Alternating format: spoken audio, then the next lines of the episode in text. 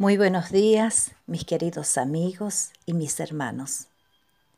En este día tan especial, que es el Viernes Santo, en el que recordamos la pasión y la muerte de nuestro Señor Jesucristo, yo quiero compartir con ustedes un pasaje que se encuentra en el libro de Isaías, en el capítulo 53, que nos habla de Jesucristo y que nos habla de este tiempo tan especial.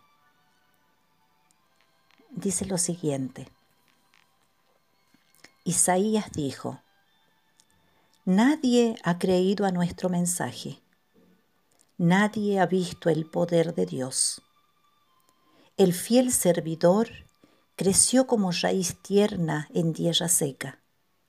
No había en él belleza ni majestad alguna su aspecto no era atractivo ni deseable. Todos lo despreciaban y rechazaban.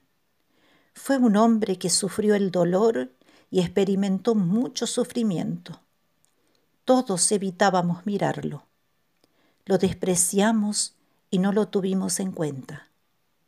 A pesar de todo esto, Él cargó con nuestras enfermedades y soportó nuestros dolores. Nosotros pensamos que Dios lo había herido y humillado, pero Él fue herido por nuestras rebeliones, fue golpeado por nuestras maldades. Él sufrió en nuestro lugar y gracias a sus heridas recibimos la paz y fuimos sanados. Todos andábamos perdidos, como suelen andar las ovejas. Cada uno hacía lo que bien le parecía pero Dios hizo recaer en su fiel servidor el castigo que nosotros merecíamos. Fue maltratado y humillado, pero nunca se quejó. Se quedó completamente callado, como las ovejas cuando les cortan la lana, y como cordero llevado al matadero, ni siquiera abrió su boca. Cuando lo arrestaron, no lo trataron con justicia Nadie lo defendió ni se preocupó por él. Y al final, por culpa de nuestros pecados, le quitaron la vida. El fiel servidor de Dios murió entre criminales y fue enterrado con los malvados, aunque nunca cometió ningún crimen, ni jamás engañó a nadie.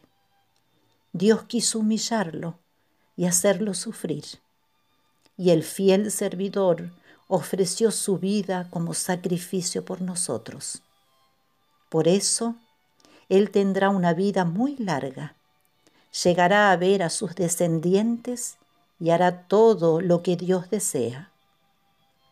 Después de tanto sufrimiento, comprenderá el valor de obedecer a Dios.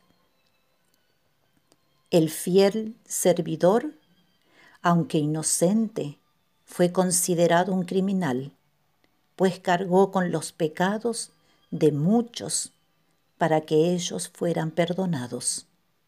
Él dio su vida por los demás, por eso Dios lo premiará con poder y con honor.